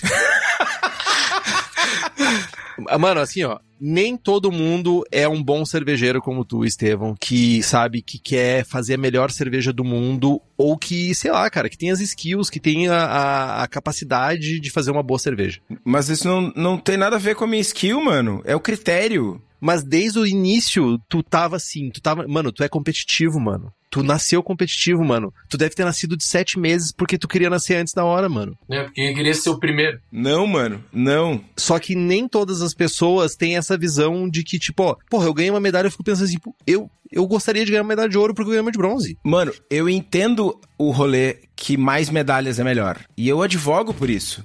Cara, é, sabe como é que tu dá mais medalhas? Em vez de tu fazer uma categoria com 427 estilos e aí tu tem um concurso com cinco categorias, tu dá uma medalha por estilo, aí tu tem 127 categorias. Tudo bem, cara, mas aí que tá, velho. Só que tu dizer que tu tem uma ceva 18 e dá uma medalha de bronze, esse cara vai levar essa ceva merda pra casa. Não, cara, não é isso. Tô dando um número aleatório, mas eu já vi, eu já, a gente já teve conversas assim, Zonta. Esse cara vai levar essa ceva merda pra casa, vai bater no peito, ah, minha cerveja é melhor, não sei o quê, e vai reproduzir essa ceva. Aí desestimula o cara que é bom. Não, não, não, senhor. Vamos lá. Primeiro que tem ponto de corte, velho. Mas tem muito menos gente boa do que gente ruim, cara. Essa é a parada. Não, não, não, não, não. não. Tem ponto de corte, velho. Cara, tu tem uma porra de um concurso, meu, de um caseiro que passa 28 IPAs. com ponto de corte a 30 e você vai pegar a categoria e deixar a categoria sem nenhuma medalha, meu.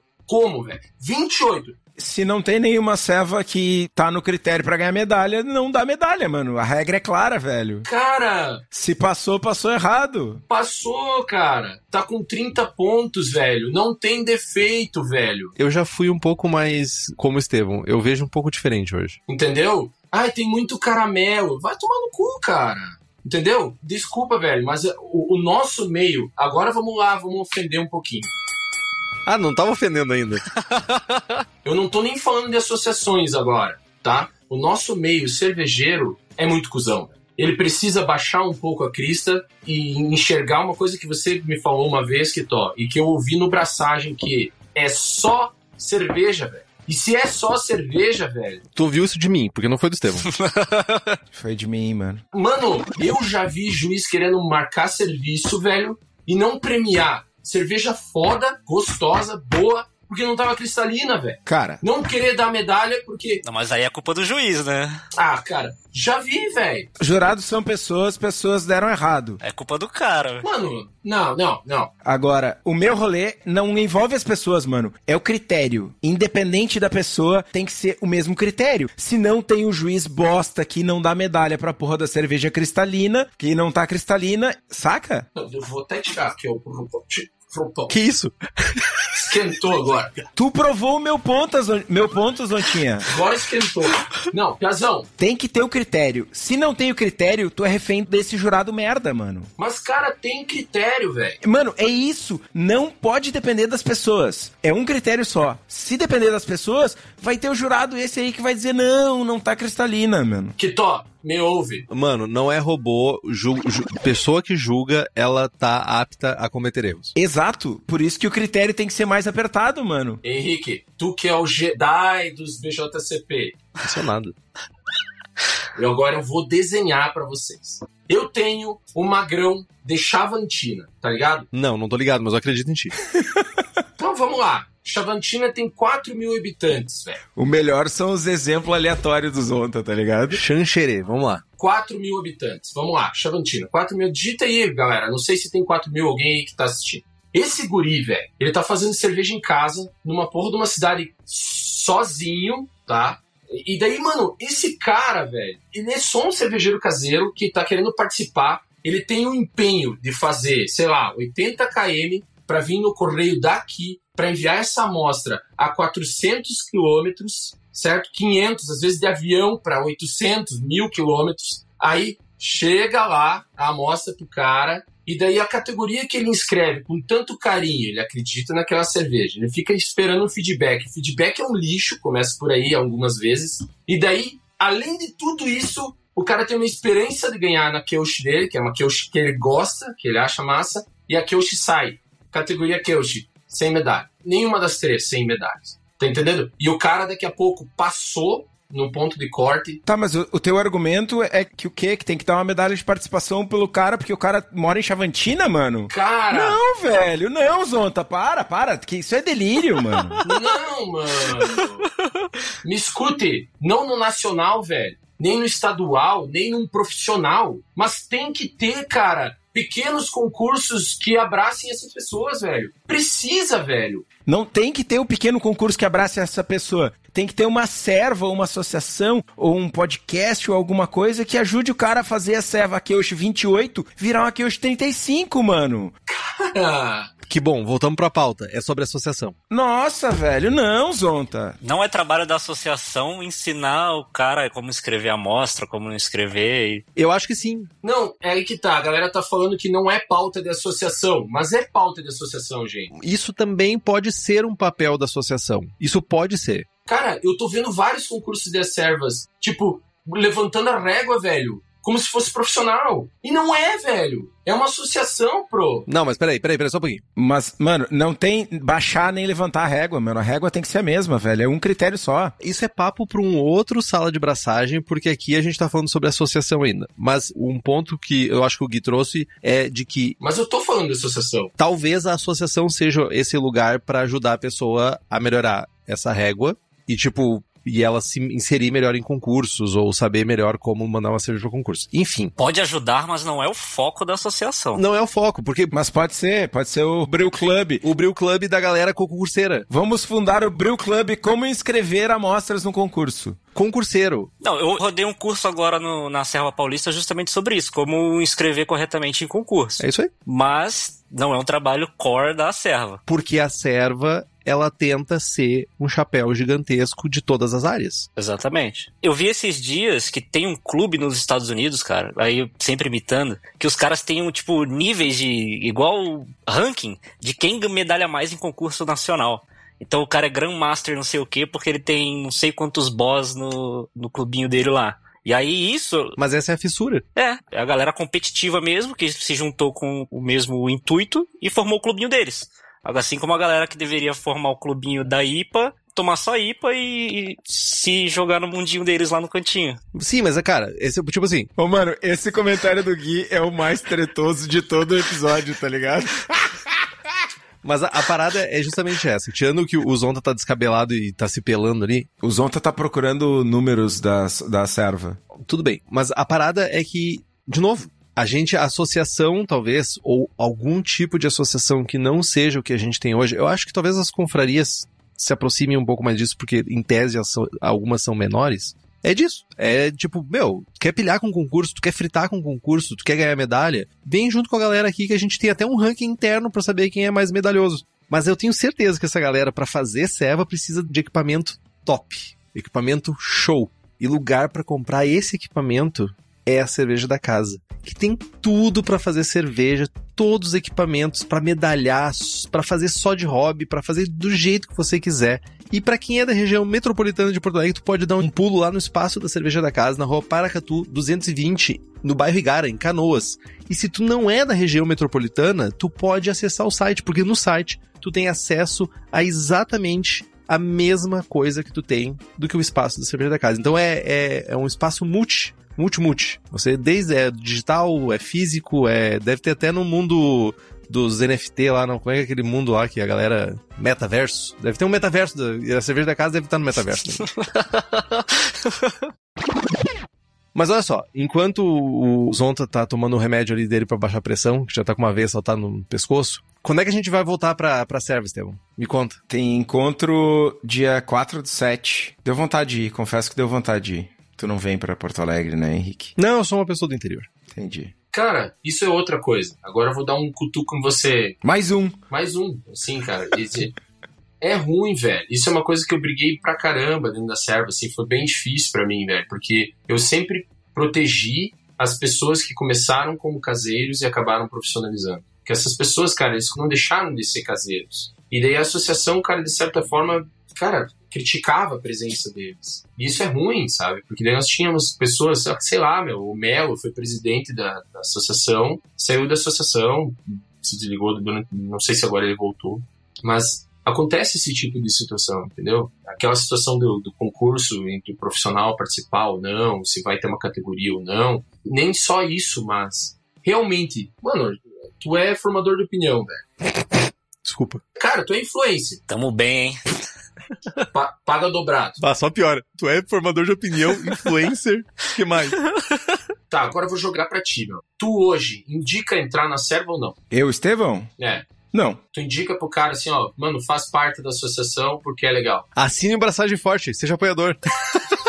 Vem pro braçagem. Cara, então. Não tô brincando, porque eu acho que a gente recebe muito bem as pessoas mesmo. Não, e eu não discordo, velho. Mas, ô, mano, é tudo que a gente falou aqui. O que que tu tá buscando? Não é uma resposta simples, tá? Tu me pergunta, in- indica alguém pra uma associação, eu devolvo com uma pergunta. O que que tu busca numa associação? Tu quer aprender? Tu quer ir no encontro fechado toda terça-feira? Tu quer beber, Tu quer beber? quer farra, Tu quer fazer um churrasco? Tu quer fazer novos amigos? Tu quer ir na festa junina? O que que tu quer fazer? Ah, não, eu quero. Ah, eu quero aprender. Beleza, então aqui, ó. Braçagem forte com BR. Vai, seja feliz. Ah, não, eu quero fazer uma churrascada com a galera. Mano, a serva é massa. Cara, as minhas melhores amizades eu fiz dentro da serva, velho. E tem eu também, né? Tamo aqui, quatro amigos em volta da serva. E a gente começou como cervejeiro caseiro, independente de sermos profissionais ou não.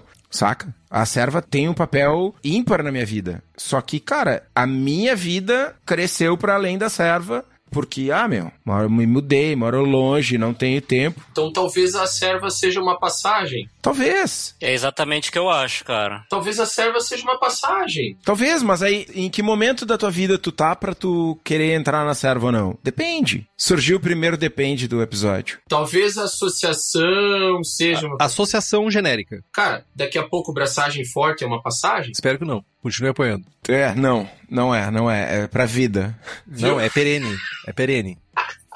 Cara, mas ó, eu conheci vocês três aqui por conta do braçagem forte, não foi nem por a, por a serva, foi. Desculpa. Tá desculpado, cara. mas acontece, hoje em dia dá pra você ter os mesmos benefícios assinando, pagando um, um grupo de apoiador, ouvindo um podcast, então sei lá, eu, eu devolvo a pergunta para vocês. Vocês acham que a, o grupo do Braçagem Forte, o grupo de apoiador, ele supre algumas necessidades que vocês tinham na época que vocês se associaram? Totalmente. Total. Entendeu? E é um novo canal, velho. Eu vou ser bem transparente quanto a isso. Eu nunca me senti confortável. Isso é uma coisa que a gente sempre fala para qualquer pessoa que chega no grupo de apoiadores e temos duas pessoas que são apoiadoras aqui para que podem confirmar isso. Não tem pergunta boba. Eu não me importo de responder 25 vezes a mesma pergunta. Porque se, meu, a dúvida de uma pessoa é de 25 outras pessoas que têm vergonha de perguntar, mas alguém foi lá e perguntou. E, e tipo, meu, sabe, tu, tu tá apoiando a gente. O mínimo que eu posso fazer é ajudar tu num momento que tu tem dúvida. E não só eu. É, tipo, muitas vezes A comunidade. Estevão. A comunidade, a gente criou um senso de comunidade que é o ser. Cara, ignora Estevão e Henrique. O que a gente consegue criar na Associação Braçagem Forte, vamos dizer assim, na Associação Braçagem Forte, é um, é o senso de comunidade, e eu falo isso pro Estevão sempre, e o Estevão fala pra mim, Pertencimento. que a gente não tinha, que a gente não se sentia quando a gente estava inserido em associações físicas, por assim dizer. Quer um exemplo? Vou dar um exemplo então agora. Você falou das perguntas bobas e tudo mais, né? Cara, eu presenciei dentro da serva diversas vezes de ter que chamar associado no particular, né, cara, pra, pra dizer, não, velho, vamos conversar, é assim, é assim. Porque, de novo, eu vi por diversas vezes pessoas sendo, de certa forma, debochadas, entendeu? Entrava um novato, cara, e a pergunta do novato é, sei lá, eu preciso moer o malte. Cara, tudo bem, velho. Tipo, tu precisa moer o malte. Ó, tu tem um moedor, como é que tu vai fazer? A dúvida não é um problema, cara. Não saber as coisas não é vergonha, velho. Isso, velho. E assim, ó, eu sei que tem pessoas no braçagem da serva. E o comportamento dentro do grupo de vocês é diferente. Agora, como explicar isso psicolo- psicologicamente aqui? Não sei, talvez por causa sim, porque existe. Como é que é a palavra me fugiu agora? Quando tem a pessoa Tem o cabresto. Tem- não, e tá, tá gerindo. Tem vocês dois ali, fazem. Sim, tem uma voz ativa, tem uma, uma liderança. Na, na serva também tinha liderança. Só que daí tem uma situação assim, ó, cara, entrava um novato, tinha sempre o pavãozinho que queria dar um tipo, moe mate, é", entendeu? Cara, Não, isso não existe no braçagem. Cara, mas eh, se rolar isso. Papo reto, mano. Se rolar isso no grupo do braçagem, é tipo, pessoa, esse tipo de comportamento não é aceito. tudo bem? Entendo que a gente vem de vidas diferentes e que lá fora talvez seja normal pra ti e aqui não é. Beleza? Esse é o problema, cara. Só que eu, eu já vi coisas acontecerem que não houve esse comportamento. Mano, só que aí que tá, tem um ponto aí fugindo completamente da pauta antes da gente fazer a última volta e encerrar o programa. O constrangimento não pode ser de quem tomou a pedrada. Quem faz a merda tem que se sentir constrangido. Tu vem e faz uma piadinha. Se eu fico quieto, o constrangimento é meu. Se eu olho no preto do teu olho e digo, meu, esse comportamento não é aceitável aqui, cara, não interessa a pessoa que tu for. Tu vai dar uma gaguejada. Tu vai te sentir desconfortável. Tu sente a mijada, tá ligado? Então, enquanto a gente não passar o constrangimento adiante, não muda. Tu entra na minha casa e, ah, porque não sei o que, nananã, a parede é azul, devia ser vermelho. Meu, a parede é minha, tu paga minha conta? Não. Então cala a boca. Mano, acabou, velho. Claro que, né, no grupo do Braçagem, a gente faz isso da maneira mais cordial possível, porque a gente entende que todo mundo tá num processo de aprendizado. Eu e o Henrique, inclusive. Na minha casa é outro rolê, né? Na minha casa nem sou eu que dou a pedrada, é a Patrícia que dá a pedrada em mim. Mas, enfim, saca? Mas olha só, gente. A gente podia ficar aqui mais umas 10 horas falando sobre o assunto. E, a- e a, gente já tava começando a falar de concurso, que é outra zica já de 18 salas de braçagem. Mas eu acho que talvez isso sugere um, mais uma discussão. Quem sabe daqui a um ano a gente não possa voltar a discutir para ver se mudou o cenário das associações. Mas a, a grande verdade é que a gente está passando por um momento diferente. A gente não é 2015 mais. Nós não somos mais as pessoas de 2015. E eu acho que as associações, pelo que a gente conversou aqui, tentando fazer um resumo, as associações, elas precisam mudar a maneira, não dá mais para fazer as coisas esperando que seja 2015. Vai ter que achar maneiras diferentes de encontrar as pessoas e fazer as pessoas participarem das associações, participarem da tocar projeto para frente. E é, vai ser uma tarefa homérica porque cada vez está mais difícil fazer isso como sociedade, não somente como associação.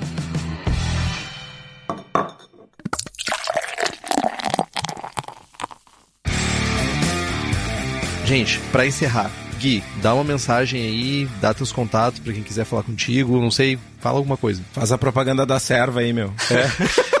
Vem pra Serva Paulista aí, galera, é isso. É super legal. Não, mas falando sério, se fosse o intuito de quem tá ouvindo aí se associar, se associe, se não for, não se associe também, não tem problema. A cerveja tá aí para todo mundo, se quer ser cervejeiro caseiro, quer comprar só a sua mainstream no bar e ficar feliz também. Acho que a gente não deveria julgar isso. Contato, pode me mandar uma mensagem lá, tem o Instagram, é gui_gf4, mas não mexo muito lá não posto nada. Mas valeu pela oportunidade aí, galera, de falar. Sou fãzaço do programa aí já de longa data. E é um prazer estar aqui falando com vocês. Valeu, Gui. Muito obrigado, cara. E obrigado por tu ter participado aí, de alguma forma contribuindo com essa visão um pouco mais aí de uma região que está crescendo, né? Um pouquinho mais, mas que é uma visão diferente do sul, da região sul extrema aqui na Patagônia brasileira, que é diferente da catarinense também. Zontinha, dá teus contatos, dá teu, teu pix aí. Eu não queria acabar, velho. Tava tão bom. Eu vi que tava te pelando já aí, mas a gente tava. Tá, daqui a pouco tu tira a camisa vai ficar meio feio o rolê. Tava, tava gostando, velho. Tava gostando. É, mas tá, então tem que acabar então. É isso. Todo carnaval tem esse fim. Todo carnaval tem esse fim. Gente, obrigado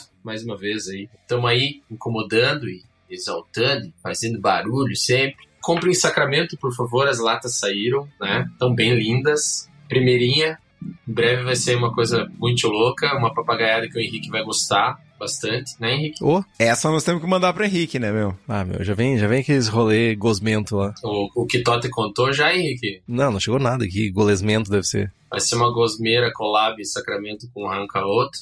A gente tá bem Cara, ansioso. É smooth? Não, não revela, não revela. Ah, vai vir lata sem sleeve, é isso pra mim. Vai vir uma lata só, tipo assim, beba. Cara, baita estratégia, inclusive. Podemos, pro Henrique a gente podia fazer essa, né? Hashtag descubra. Tipo assim, uma roletinha russa dentro do, do, do cara. Não, mano, roleta russa é outra ceva, velho. Não, tomar no cu, cu,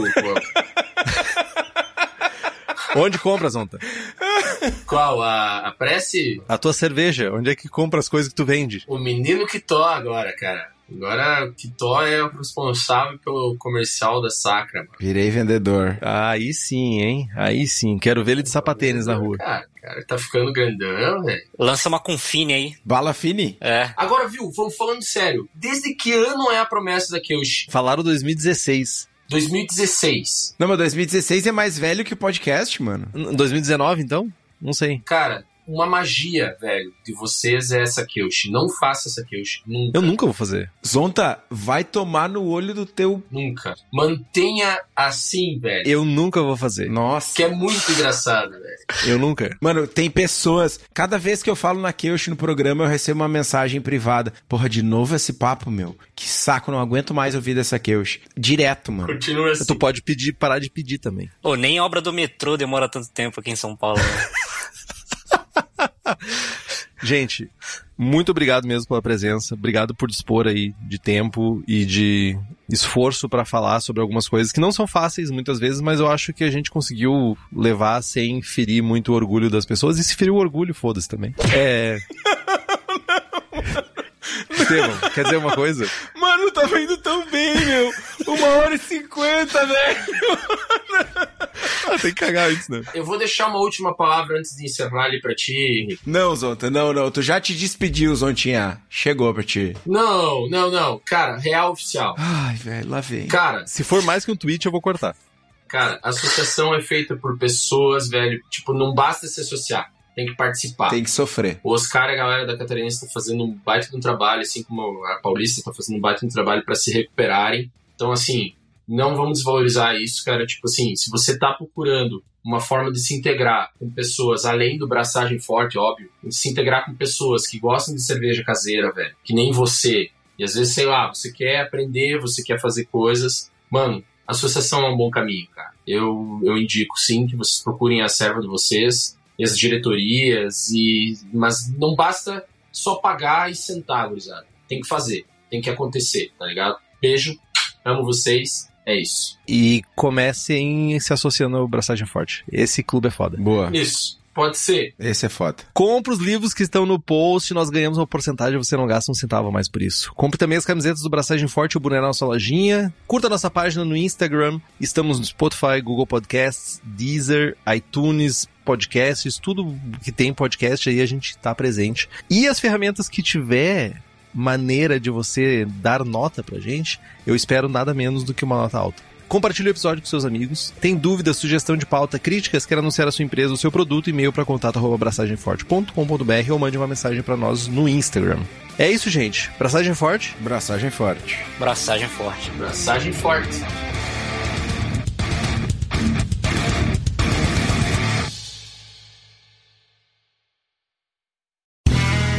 Este podcast foi editado por Play Áudios.